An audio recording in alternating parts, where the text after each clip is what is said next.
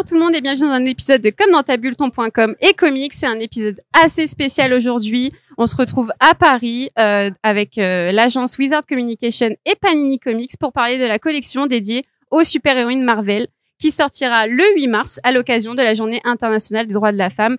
Et euh, ici, en avant-première, on va aujourd'hui euh, aborder les différentes héroïnes qu'on va avoir dans, dans, dans, dans, cette collection. Et on a Arnaud de Comics Blog et de First Print pour parler de Jessica Jones. Oui, bonjour, merci Alexandra pour l'invitation. Ça va? Ça va très bien, je te remercie.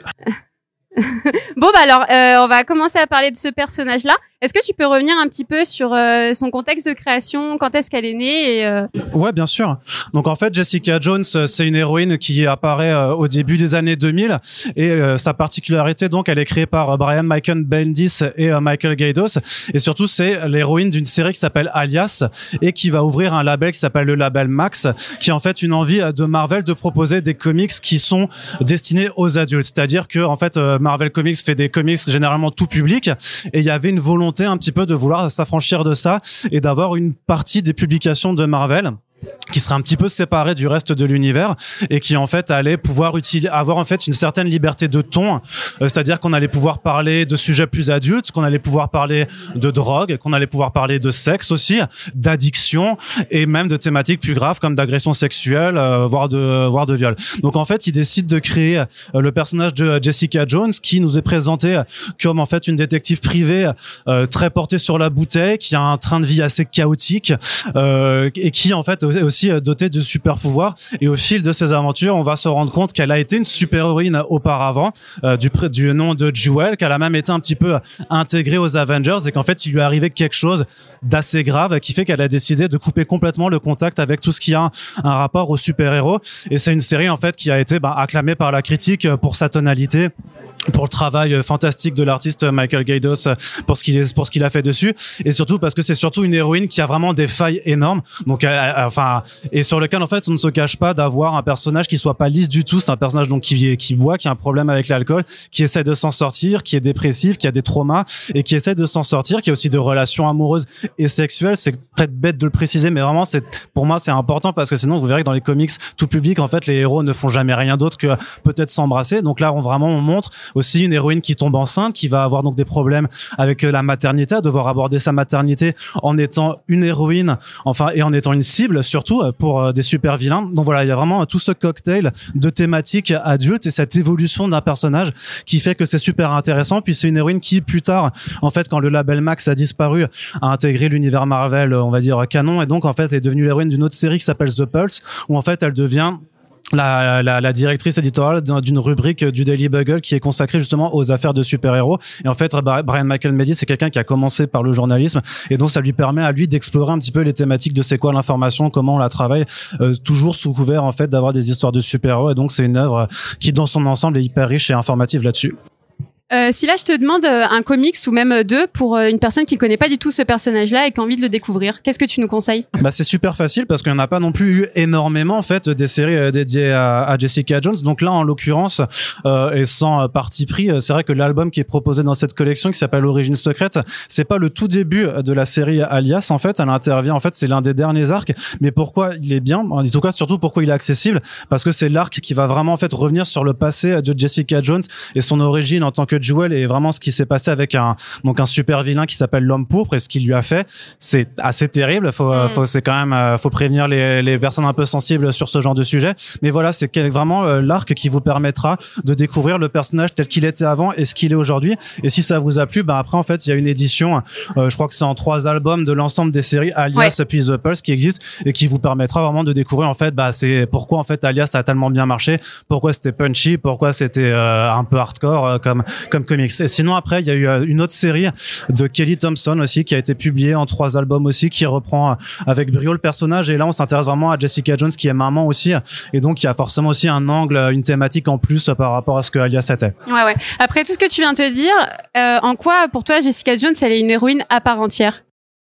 En fait, moi, ce qui me fascine avec Jessica Jones, c'est euh, c'est ses traumatismes. En fait, c'est vrai qu'on dit souvent que c'est le trauma qui forge euh, le héros. Là, techniquement, en fait, elle a un double trauma, c'est-à-dire que quand elle a obtenu ses pouvoirs, grosso modo, et sans rien trop, elle a perdu sa famille. Euh, donc déjà, elle a quand même une énorme culpabilité à ce niveau-là. Et puis ensuite, elle aura beau essayer d'être une super-héroïne et de pas forcément y arriver, elle va encore se faire prendre euh, pour cible par un mec absolument odieux et va devoir encore euh, vivre avec ce double traumatisme. Mm, mm, mm. Et, et ça et c'est en fait ce qui, est, ce qui est génial avec ce personnage, c'est qu'elle elle est vraiment faillible en fait. C'est non pas que d'autres personnages ne le soient pas, mais t'as as vraiment ce côté plus qu'humain que ce côté destroy aussi se rapporter, voilà ce côté autodestructeur c'est des émotions qui sont vraiment hyper humaines. Et le fait qu'elle veuille vraiment aussi ne plus entendre parler de super pouvoir fait que forcément en tant que lecteur ou en tant que lectrice on aura tendance à s'identifier. voilà, on aura tendance à s'identifier. Et puis après c'est parce que euh, Brian Bendis notamment il sait écrire des dialogues. Et là-dessus et vu qu'il est dans le label Max il s'en donne à cœur joie. Il y a des gros mots aussi enfin mais vraiment des, des, des punchlines c'est très cru, euh, voilà c'est assez cru et tout ça mais c'est génial à lire c'est vraiment super génial à lire super agréable. Et il y a un travail d'artiste qui, qui est donc vraiment c'est vraiment une création assez récente hein, parce qu'elle a moins, de, elle a à peine une vingtaine d'années. Mais parmi voilà toutes les, les, créations récentes, je trouve qu'elle a vraiment, elle détonne parmi toutes les hmm. héroïnes qui existent. Pour terminer, juste qu'est-ce que tu avais pensé de la série du coup? Alors la série, j'ai beaucoup aimé la première saison, notamment parce que ça, parce que vraiment c'était c'était du, euh, je trouve avec tout euh, toutes les euh, on va dire tous les euh, toutes les trahisons nécessaires dans les adaptations.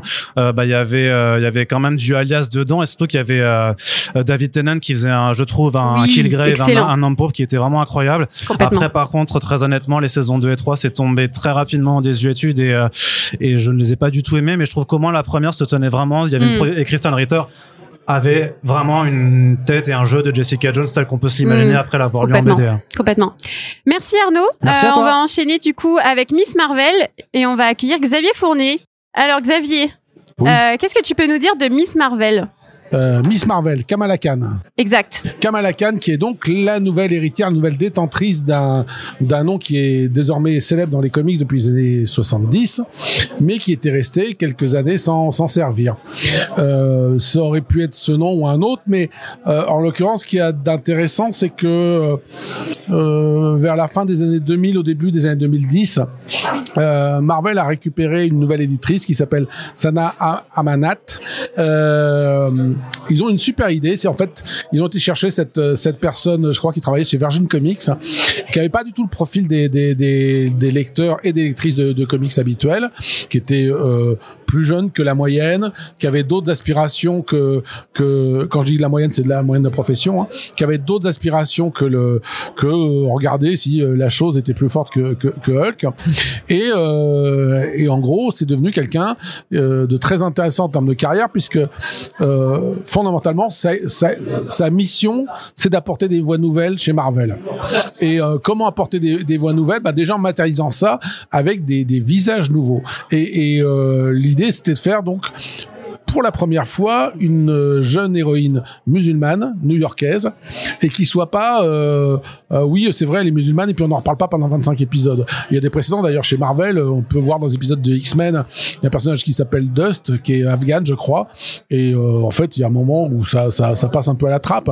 Avec euh, avec Miss Marvel il y a cette idée euh, donc de Sana Amanat de la scénariste J. Willow Wilson de dire on va rajouter un nouveau portrait à la famille parce que si je prends euh, fondamentalement euh, si vous prenez la, les cultures populaires en général si vous prenez la la, la, copropriété monde et vous partez du principe que on est tous copropriétaires de ce truc là et que euh, au mur il y a que des portraits de famille du type blanc bah, c'est vachement désagréable pour les autres de pas avoir un portrait qui, leur ressemble.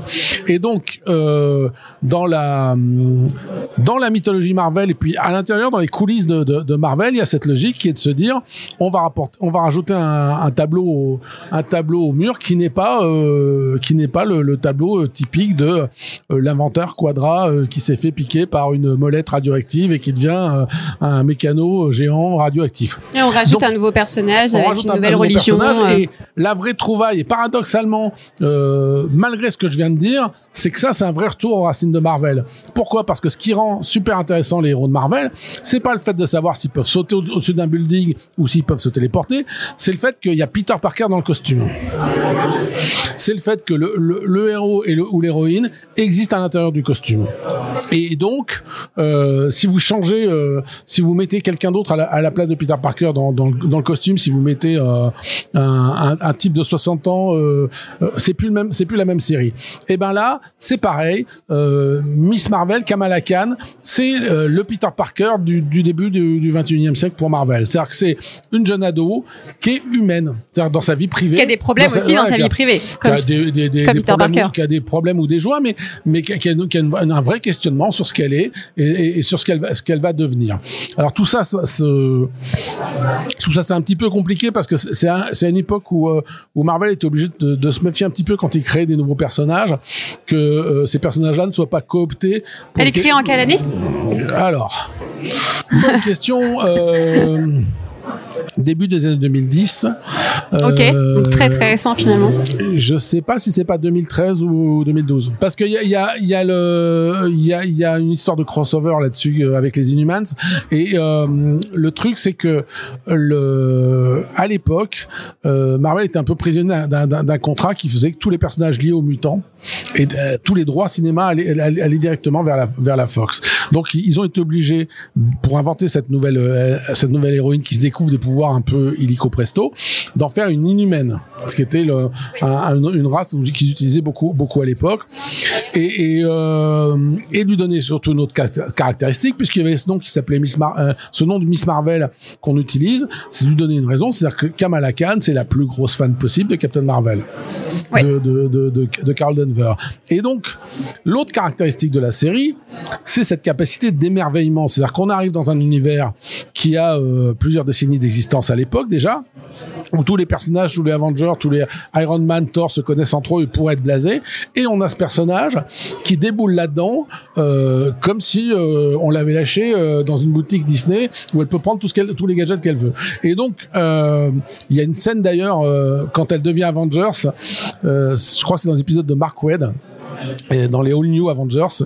Et c'est très marrant parce qu'une des toutes premières pages enfin la première page d'ailleurs je crois c'est un groupe shot des Avengers et il y a elle au milieu qui vient d'être recrutée. Et le, le, le cri de guerre des Avengers c'est Avengers Assemble et il y en a un qui commence à faire Avenger et elle fait non j'ai attendu toute ma vie avant de dire ça. Et c'est elle qui finit le, le Assemble.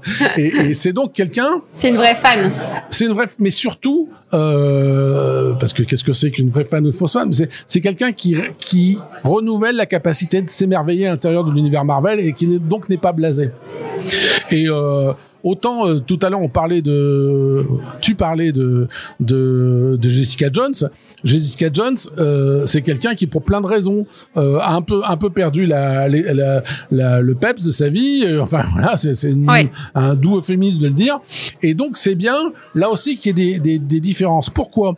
Parce que si vous regardez toutes les, les périodes classiques des, des épisodes, des, des jusqu'aux années 60, 70, euh, les équipes de super-héros par exemple, vous avez une femme à chaque fois. C'est un rôle. Vous avez le mec qui est fort en techno, vous avez le leader, vous avez le type qui est un peu tête brûlée, vous avez le, le combattant. C'est des spécialités. C'est comme dans Mission Impossible. Ouais. Il y a le, le mécano, il y a le mec qui porte les caisses et il y a la femme. Et, et donc la femme c'est un rôle, mais un rôle euh, monolithique, c'est-à-dire que ça correspond à des trucs, il suffit de changer le nom propre, c'est tout le temps la femme. À partir du moment, euh, à partir on va dire des, des du fin des années 70, début des années 80, surtout sur l'impulsion de, de Chris Claremont dans les X-Men, il y a des diversités de portraits de femmes. Et donc, il y a des voix différentes. Et pour les lecteurs des années 80, peut-être que la jeune héroïne qui était euh, émerveillée, c'était sans doute Kitty Pride. Euh, Il y a des âges, il y a des, il y a des, il y a des différents. Enfin voilà, je pense que dans, dans les comics, longtemps, on s'est pas étonné que euh, Iron Man ou Captain America n'aient pas les mêmes idées politiques, par exemple. Mais la femme, c'était une femme. Point. Donc Ouais. t'as as, un seul rôle et tu dépasses pas de ça, t'es gentil. À partir du moment où on a euh, euh, la jeune Miss Marvel, où on a euh, Captain Marvel, mais on a aussi Black Widow et, et finalement euh, toutes les héroïnes dont vous parlez la- dans la dans la collection, mais aussi bien d'autres. Hein, euh, eh ben vous avez une diversité de voix. Et donc, ça devient possible de, de sortir de ce, de, de, de ce rôle pour dire que fondamentalement, euh, le parfum, il est pluriel. Ouais, ouais, complètement. Euh, pour ceux qui connaissent pas trop le personnage, comme euh, la même question que pour Arnaud, est-ce que tu as des comics, des, des lectures à conseiller? Bah, sur un personnage qui s'émerveille comme ça et qui découvre l'univers Marvel, euh, je pense que la, la question la plus la, la, la solution la plus basique, c'est de commencer tout, tout simplement par les premiers épisodes de, de, de Miss Marvel quand elle découvre elle-même qu'elle a des pouvoirs et qu'elle se demande que- qu'est-ce qu'elle en fait. Ouais, Ça, ça serait idiot de sauter directement euh, euh, au moment où elle est déjà à la phase experte et qu'elle commence à connaître un peu. Et puis il y a, il y a ces épisodes de la série euh, All New Avengers qui sont intéressants à plus d'un titre parce que ça correspond aussi au même moment à l'époque où euh, Jane Foster qui est Thor devient aussi membre des Avengers. Donc sur le sujet qui est nôtre ce soir, c'est doublement C'est très intéressant. complet, ouais. Mais euh, mais ça toute l'interaction de de Kamala Khan dans les épisodes des Avengers repose sur le fait que c'est la jeune fille qui est contente d'être là, Ouais, c'est ouais. vraiment qui s'éclate à toutes les cases et qui a, qui a une espèce de sourire en banane et qui est super contente quoi. Super. Merci Xavier, on te revoit tout à l'heure pour parler de Captain Marvel. On enchaîne euh, maintenant avec She-Hulk et avec Océane Zerbini qui arrive tout de suite. Comment tu vas? Ça va, j'ai un peu perdu ma voix, donc je suis désolée Ah, pour non. les gens qui nous écoutent. Non mais t'inquiète. Euh, du coup on a peur de She-Hulk pour euh, ce titre-là, She-Hulk verte et célibataire. Qu'est-ce que tu peux nous dire de ce perso, de son contexte de création euh Alors le contexte de création, c'est que She-Hulk, c'est un pur produit des années 80. Euh, elle a été créée par Marvel qui avait peur que le succès des séries télévisées Hulk, notamment celle avec Lou Ferrigno, euh, ne pousse Universal à créer d'autres dérivés de Hulk. Donc ils se sont dit, bah on va créer nous-mêmes un dérivé féminin de, de Hulk, sauf qu'on ça va être la cousine de, euh, de Bruce Banner, donc c'est Jennifer Walters qui est euh, qui est She-Hulk, Euh, et donc euh, c'est une avocate à Los Angeles et qui se fait euh, euh, transférer, infuser pardon du sang de son cousin pour éviter de mourir. Ouais, donc elle était, elle était présumée morte et du, du coup elle a une transfusion de sang qui est le sang de son cousin, qui est une très bonne idée finalement pour la sauver. C'était vraiment très pertinent. Très bonne idée et surtout ses pouvoirs sont, elle peut mieux les maîtriser que son cousin puisque le mode de, de transmission est différent. Justement, tu peux peut-être revenir sur ça parce qu'elle est très euh, très atypique. On, peut la comparer à Hulk, mais finalement ils ont pas du tout la même manière de contrôler euh, son- le- leur pouvoir. Ouais. Chez Hulk, finalement, une capacité euh, très simple et elle arrive à faire le pont entre euh, humaine et euh, super héroïne. C'est ça. En fait, elle a quasiment tous les pouvoirs de Hulk, sauf que elle, euh, elle reste elle-même pendant les transformations. Là où Hulk parfois perd la faculté de langage et perd son intelligence, il revient à une force brute, sans forcément de réflexion. Et elle, elle arrive à, à plus contrôler euh, justement le fait qu'elle devienne un Hulk. Elle garde ses facultés euh, d'intelligence, elle garde ses facultés d'émotion, d'empathie. Et en fait, on peut se dire que c'est un peu une version euh, un peu euh, girl boss de Hulk, justement pour pour reprendre un terme Carrément. très utilisé en ce moment. She-Hulk, c'est clairement l'une des premières girl boss de, de, de Marvel dans le bon sens du terme. Carrément. Tu peux peut-être revenir sur, du coup sur certains runs où elle peut s'illustrer. Je sais qu'il y a le- l'excellent comics de John Byrne qui vraiment met en avant euh, ce personnage-là avec un ton très comique, mais euh, aussi très important sur toute sa sexualisation aussi. Sur sa sexualisation, parce que euh, She-Hulk euh, est une femme musclée, mais elle reste une femme. C'est-à-dire que forcément, dans les comics en 1980, elle peut pas échapper à une certaine sexualisation, même si son corps sort un peu des canons habituels, c'est-à-dire qu'elle est très musclée, elle est très grande, euh, et pourtant on continue quand même de la sexualiser avec des petites tenues, avec une tenue euh, un peu sug- suggest- suggestive, pardon. Euh, mais du coup, ça pose aussi des questions sur c'est quoi être une femme, euh, quels sont les attributs féminins, et en fait le personnage, on voit aussi qu'elle a des difficultés dans sa vie sentimentale quand elle est juste Jennifer Walters, qu'elle n'a pas forcément quand elle est chez Hulk et inversement. Mm. Donc en fait, tout le run de John Byrne, qui est quand même un peu indissociable du, du personnage, arrive justement à créer ces passerelles entre sa vie de tous les jours et euh, sa vie justement de de She-Hulk, euh, où euh, bah, elle essaie d'aller dans le cosmos pour aller Mm. sauver des, des gens, alors que bah, sur Terre, elle va peut-être avoir une aventure à droite et à gauche, parce que c'est une femme qui ne se refuse rien en matière de sexualité. Donc c'est quand même un peu une sorte de, de libération, c'est-à-dire que elle voyait quelqu'un qui lui plaisait, et bah elle y allait, hein, Hercule, elle y allait. euh, il y a ouais. pas mal de super-héros, elle Ouais, y allée, et puis bah comme dans la série finalement. Ouais, c'est ça. Euh, pour finir sur le comics, on peut aussi aborder d'autres récits, notamment le run de Dan Slott, qui euh, lui euh, parle vraiment de toute euh, sa capacité à être avocate et euh, son travail au cabinet. C'est ça, c'est euh, je pense qu'on peut le dire, c'est Ali McBeal mais version comics. C'est vrai, c'est vrai, complètement. D'ailleurs, euh, Ali McBeal qui est une des énormes références de la série euh, Disney+, il y a carrément un extrait d'Ali McBeal qui est diffusé pendant un des épisodes et euh, c'est vraiment de, du de la pure c'est du pur procédural comme on appelle ça aux États-Unis. Euh, donc c'est vraiment la suivre avec des affaires des et puis aussi des points de vue différents. Qu'est-ce qu'on ferait dans telle affaire en tant qu'avocate? Quelles sont les limites à ne pas franchir ou pas? Parce que elle est forcément une avocate différente de tout le monde, y compris pour gagner un procès comme le disait Arnaud Tico tout à l'heure. Euh, et donc c'est vrai que c'est un de ses c'est un de ses meilleurs runs qui a d'ailleurs été l'une des inspirations principales pour la série. Et Dan Slott a vraiment été un immense défenseur de la série télévisée en disant que ça reprenait très très bien l'esprit euh, de son run. Justement, pour finir, même question qu'Arnaud, qu'est-ce que t'en as pensé, toi, de la série sur She-Hulk Euh, bah, c'est dommage que visuellement ce soit euh, aussi moyen parce que Tatiana Maslany est vraiment très très bien. Elle est géniale, ouais. Le, le ton méta euh, est vraiment très bien très bien respecté puisque euh, She-Hulk c'est aussi une des rares héroïnes, c'est une des premières avant même Deadpool à, se- à parler au lecteur et pas seulement au lecteur mais aussi Et à son casser le auteur. quatrième mur, le à fameux. son auteur mais aussi à son éditeur elle, elle parle à tout le monde en fait dès qu'elle peut parler à quelqu'un elle va lui parler et euh, notamment dans le The Run de John Byrne on a l'impression qu'il y a une forme d'amitié qui se crée entre elle et John Byrne et qui culmine justement dans cette recherche d'un nouvel au- auteur après le départ de John Byrne et qui culmine justement dans un récit très méta où chaque auteur essaye une, une, une page justement pour voir quel style irait le mieux à She-Hulk Mm, mm. et en fait, She-Hulk vraiment euh, réagit très très bien à ses auteurs et à quel point ils peuvent euh, injecter leur réflexion à eux sur l'aspect très méta justement du personnage. Ouais, ouais, complètement. Merci Océane pour avoir Merci. parlé de She-Hulk. Du coup, je vais avoir besoin de Xavier Fournier qui revient pour parler de Captain Marvel avec une petite surprise. Bon Xavier, je, je, je, te, je te rappelle sur un autre personnage avec à peu près le même nom dedans, mais là cette fois-ci on va parler de Captain Marvel. Est-ce que qu'est-ce que tu peux nous dire sur son contexte de création? Qui est Captain Marvel?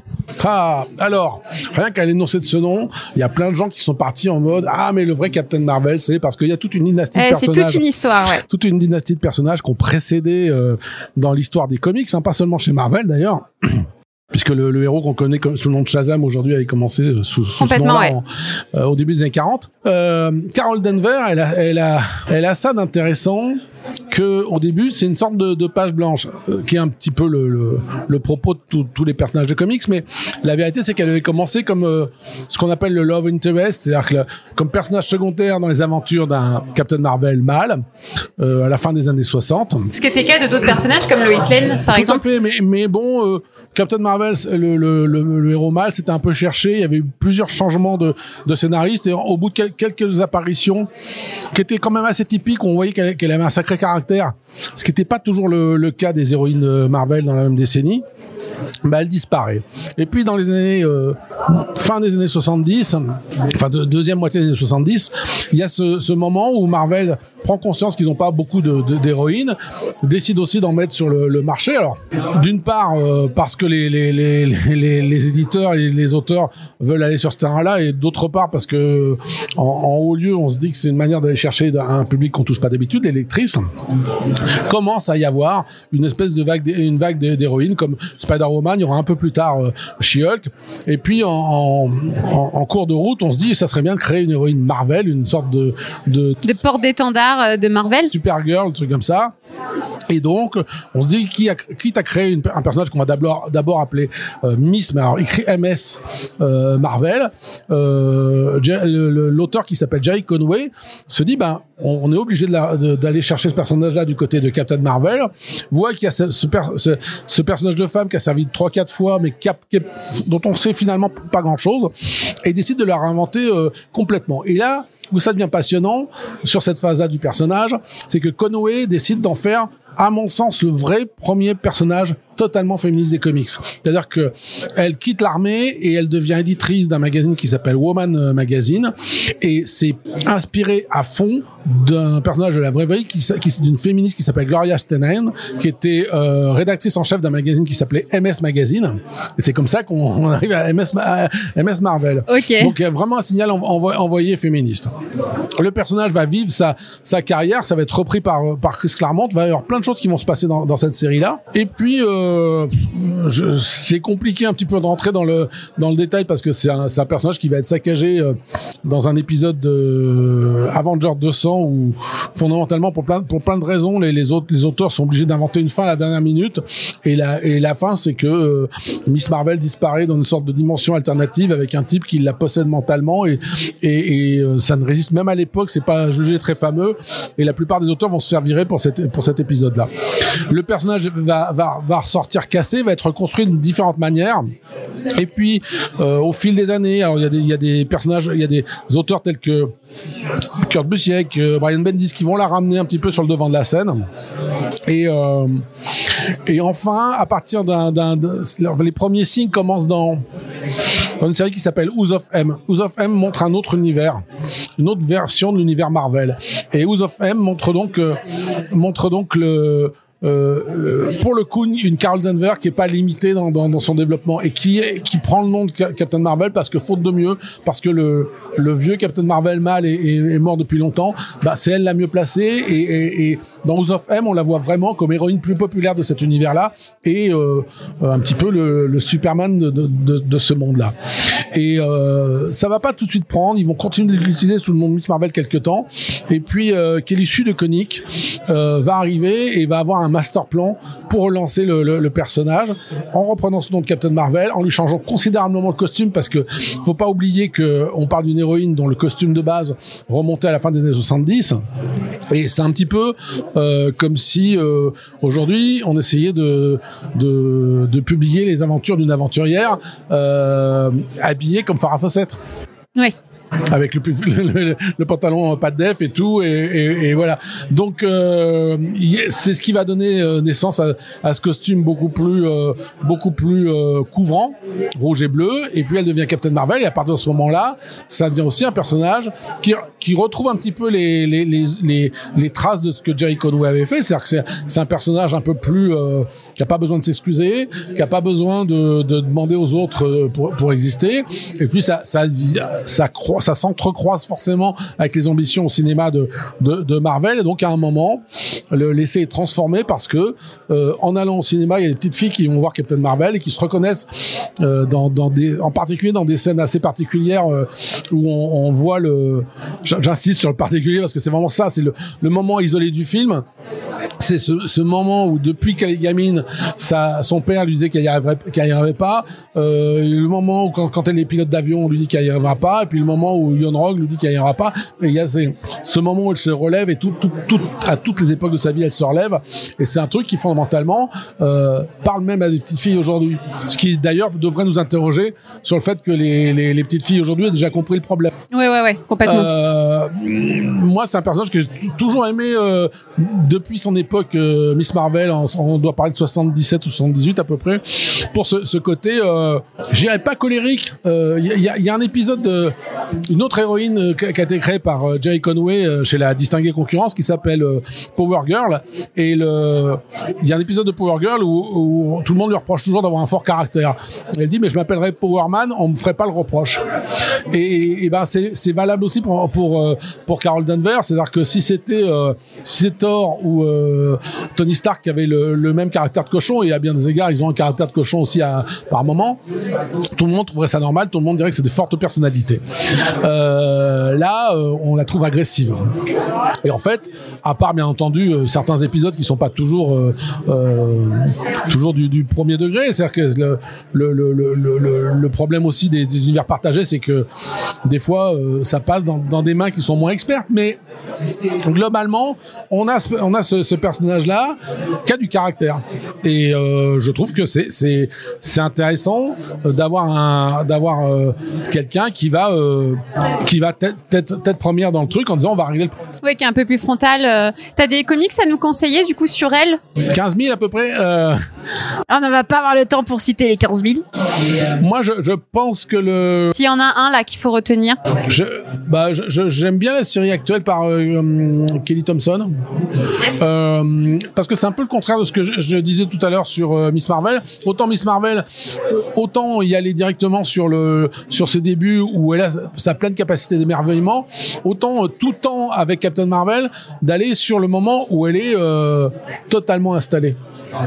Alors il y a des séries intéressantes. euh, moi, je, à plus forte raison euh, parce qu'il est disparu il y a pas longtemps.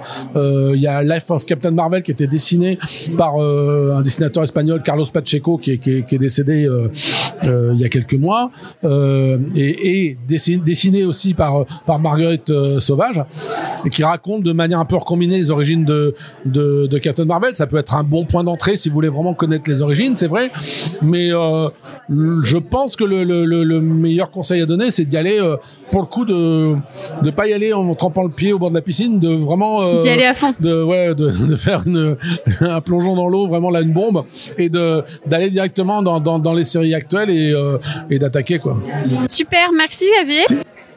Et du coup, on va aborder Black Widow avec Aurélien. Aurélien, Aurélien qui est le CM de Panini Comics, entre autres. Entre autres. Entre autres. Euh, et aujourd'hui, on parle de Black Widow avec toi. Qu'est-ce que tu peux nous dire sur ce personnage?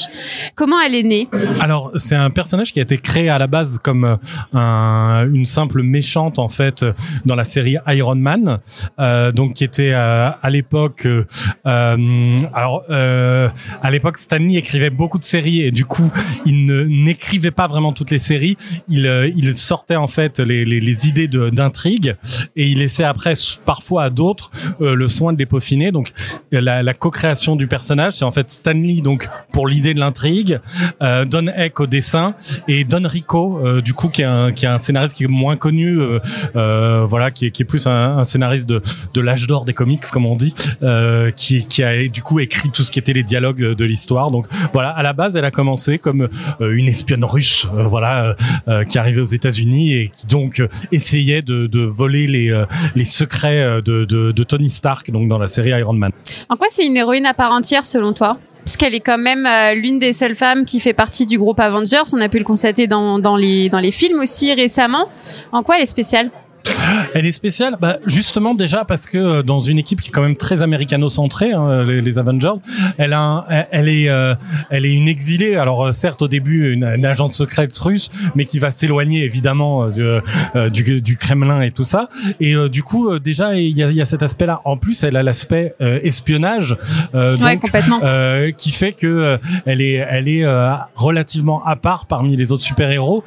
Elle fait partie des rares super-héros, en tout cas pendant très longtemps, euh, qui euh, qui acceptaient de tuer. En fait, hein, en elle est, elle n'est pas, euh, elle n'est pas percée, on va dire, une super-héroïne. À la base, elle est une agent secrète. Donc Qui a été entraînée pour ça qui a, voilà, qui a été entraînée pour ça. Et du coup c'est vrai que elle a un rapport à la peut-être à la violence qui, qui est pas le même que, que plein d'autres super héros donc déjà euh, par- parmi euh, parmi les super héros elle avait euh, cette place à part. Après elle avait elle partageait avec euh, d'autres euh, d'autres héros héroïnes comme comme Vif Argent ou euh, ou la sorcière rouge d'ailleurs. Euh, le fait d'être euh, bah, une, une super vilaine réformée. Et euh, du coup euh, il y, a, y a cette quête d'une une, certaine forme de de quête sans fin de de rédemption euh, par rapport à ce qu'elle a pu faire avant de rejoindre le, camp du bien. Hmm. Est-ce que là, tu as des conseils comics à nous donner pour découvrir un peu plus ce personnage? Alors oui, parce que pour le coup, elle a été plutôt gâtée en, en bonnes histoires. Euh, donc déjà, euh, on va dire dans, dans l'âge d'argent, il y avait plein de bonnes choses, mais plus récemment, euh, il y a surtout deux séries que j'ai envie de souligner avec euh, avec Black Widow. Euh, la, la série euh, de de Chris Samney, dessinée aussi à, moitié coécrite par Chris Samney. Chris Samney, qui est un dessinateur que personnellement j'adore et qui qui, a- qui a, qui a fait plein de super choses. Et dans cette série, c'est une série vraiment pour le coup orientée euh, euh, espionnage. Euh, on retrouve le soldat de l'hiver également, euh, et euh, euh, c'est vraiment mené tambour battant. Et donc ça, se lit quasiment d'une traite. Euh, Il y, a, y a vraiment un côté euh, très très euh, 24 heures chrono, ce genre de choses. C'est-à-dire vraiment une, Ouais. une une une Très speed. voilà, ça commence page 1 et euh, bon, c'est peut-être pas comme 24 heures chrono, mais en tout cas, ça, ça, ça enlève pas souvent le pied du plancher. Et euh, l'autre série, bah, c'est celle qui est dont le tome 1 est présent dans dans la collection euh, euh, des super-héroïnes Marvel. Qui est du coup le titre Black Widow des liens indéfectibles. Tout à fait, c'est une série qui est complète en trois tomes de Kelly Thompson et Elena Casagrande. Euh, donc deux autrices pour le coup, une autrice, cool. une scénariste, une dessinatrice. Euh, et euh, c'est vraiment un coup de cœur immense et qui est partagé parce que la, la série a eu euh, les l'Eisner Award de la meilleure ça, série. en donc, euh, 2021. Exactement. Et un, un prix qui est complètement mérité parce que vraiment, euh, pour le coup, on est un peu euh, à, à la confluence de plusieurs choses. C'est-à-dire que on va avoir des aspects qui sont super héroïques là-dedans. On va avoir des aspects qui sont dans le euh, dans le thriller, dans l'espionnage, mais aussi on va avoir un aspect plus humain au personnage, chose qui souvent est un peu laissée de côté. Les scénaristes qui vont s'occuper de Black Widow vont souvent plus regarder le côté soit super héroïque, soit euh, espionnage. Là, on a ces deux aspects-là, mais aussi l'aspect humain qui est vraiment mis en avant. Et euh, entre autres, ce premier tome, c'est il y a vraiment un côté euh, euh, une, claque narrative où euh, euh, plus ça avance, plus on est pris et euh, plus on a la gorge serrée.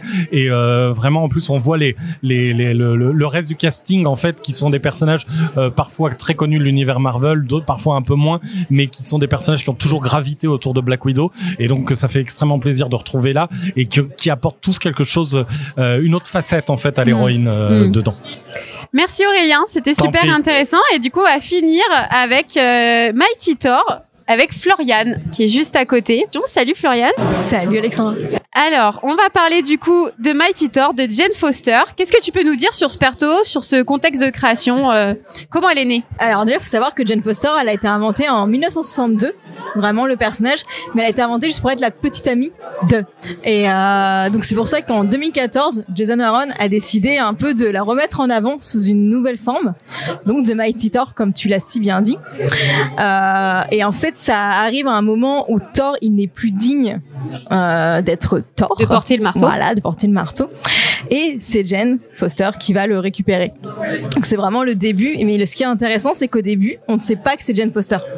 Ouais. Vraiment, elle est masquée, on ne sait pas. euh, et la révélation, je trouve que c'est d'une un des moments les plus épiques de Marvel Comics de ces dernières années. Ouais. Du coup, c'est un personnage plutôt récent. Oui, elle a été créée en 2014. Ok. The Mighty Thor. euh, donc ouais, il y a pas si longtemps que ça. Euh, Et qu'est-ce que tu peux nous dire d'autre sur ce personnage-là? Parce qu'on on sait qu'elle a un cancer et qu'elle aussi, entre sa vie personnelle et son combat, son combat de tous les jours pour battre ce cancer, et aussi des combats plus euh, plus fantastiques, plus extraterrestres, si je peux dire.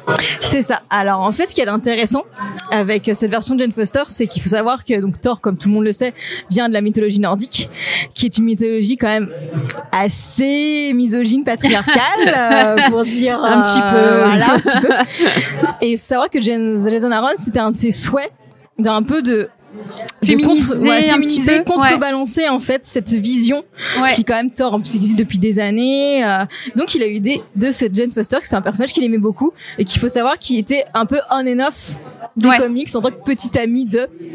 Donc il a eu l'idée vraiment de la réinventer euh, pour l'intégrer à la mythologie euh, médiévale un peu nordique, comme disait Arnaud. Et ce qui est en plus de plus en plus intéressant, c'est qu'elle a un cancer, comme tu l'as dit. Et donc on assiste un peu à un combat entre euh, qu'est-ce que la, la vie, la mort, qu'est-ce que c'est d'être une héroïne, Ouais. comment est-ce qu'on le choisit, Ouais. euh, comment on peut être digne. Qu'est-ce qu'elle choisit? Parce que du coup, plus elle est Mighty Thor et, et plus les effets de la chimio sont complètement perdus. C'est ça. Et donc euh, aussi comment être digne, parce que ça revient forcément. Ouais. euh, notamment avec Thor qui, n'est plus digne. Donc c'est ça qui est intéressant, le, je trouve le contraste entre vraiment une, une épopée épique du côté de Asgard, tout ça. Parce qu'il faut savoir qu'en plus Jane Foster, elle fait partie du conseil d'Asgard en tant qu'humaine. Un conseil vraiment cosmique, etc. Et elle est aussi de Mighty Thor à côté. euh, et elle fait de la chimio. Il Ouais. faut savoir, bah, comme tu dis, oui, ça l'affaiblit à chaque fois, parce que ça enlève les effets de la chimio à chaque fois qu'elle choisit euh, d'être héroïque. Ton, ton run ou ton récit le plus marquant sur, euh, sur Mighty Euh, Thor Bah là, en fait, ça- Panini a sorti un omnibus des- qui s'appelle DS du tonnerre. Yes. Franchement, c'est ce que je conseille pour le Au gros personnage. paquet quand même, hein Oui, oui. Bah après, sinon, il y a la mort de la puissante Thor, Ouais. euh, qui, si on vraiment, on, peut- on veut vraiment commencer avec un volume 1 euh, plus léger et voir si on aime. Après, euh, aller vers l'omnibus qui là vraiment retrace euh, toute euh, l'épopée de Jason Aaron et de l'artwork de Russell euh, Dotterman Yes. qui est aussi quand même super important de le mentionner. Super. Bah merci Floriane, merci à tous les toi. participants pour avoir parlé des héroïnes, des super héroïnes de Marvel et je vous dis à bientôt. Au revoir.